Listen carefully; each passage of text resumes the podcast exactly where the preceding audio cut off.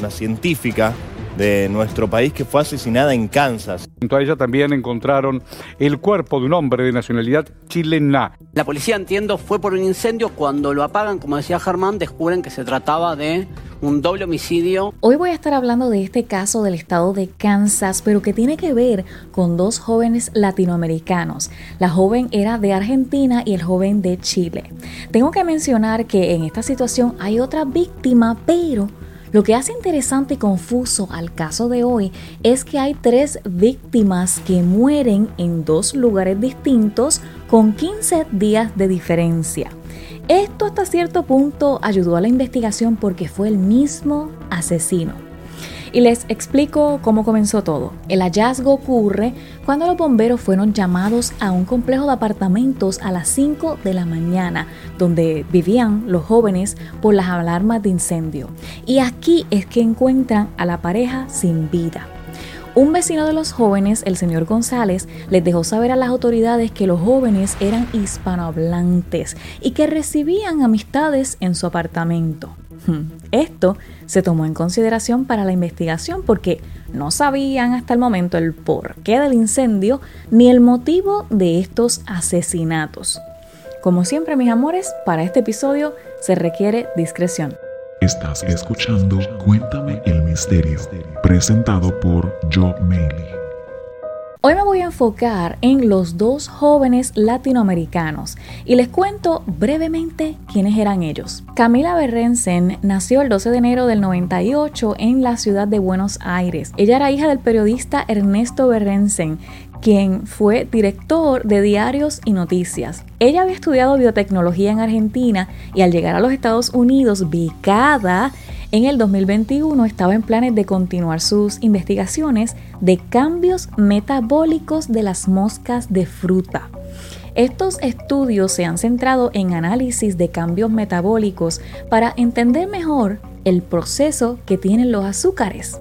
Según comentan sus compañeros y familiares, ella soñaba con dirigir un equipo de investigación con su propio laboratorio. Se puede decir que Camila pudo haber ayudado a curar la diabetes. Por otro lado tenemos a Pablo Guzmán, también tenía 24 años. Eh, según el artículo La Nación, él hizo su bachiller en ciencias y posgrado en bioquímica en la Pontificia Universidad Católica de Chile. Su primer proyecto de investigación se centró en la regeneración de la médula espinal. Cuando le quitaron la vida, estaba estudiando el desarrollo del sistema nervioso de las estrellas de mar.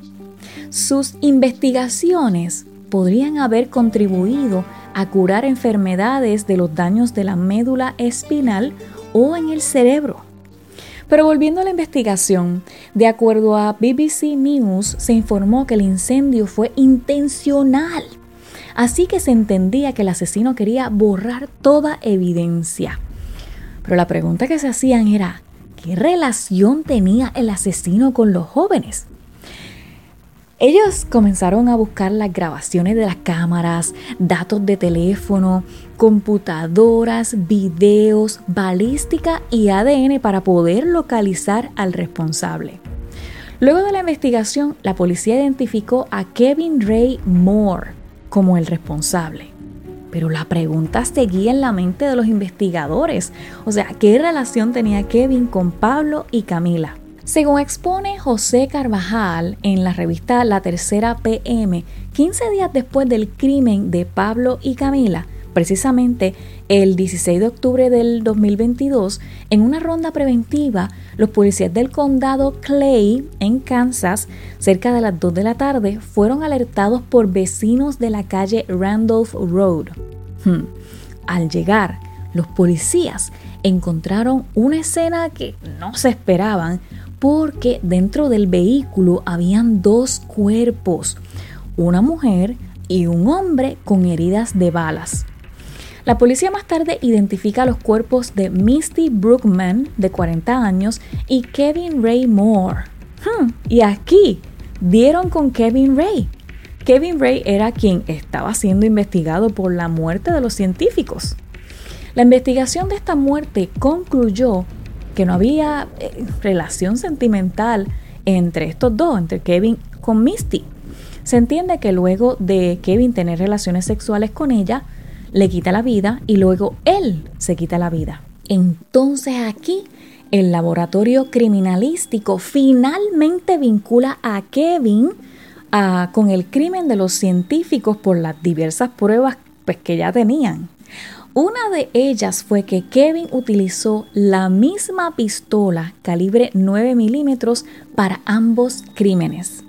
Los investigadores encontraron videos y tomas en las cámaras de vigilancia del área de los apartamentos donde residían los científicos y así se pudo identificar a Kevin 15 días antes de que él se quitara la vida. Y también, además del ADN de Camila y Pablo, en la escena del crimen se encontraron huellas de Kevin, el asesino, registradas en el área de los inmuebles. Con estos estudios confirman que Kevin pues, le quita la vida a Camila y a Pablo para entonces luego incendiar el apartamento y tratar de borrar toda evidencia. La policía, esto es bien interesante, la policía también encontró a través de la nube Alexa, la nube de Amazon, el registro de ruidos, conversaciones, de todo lo que sucedió esa noche del crimen con los científicos.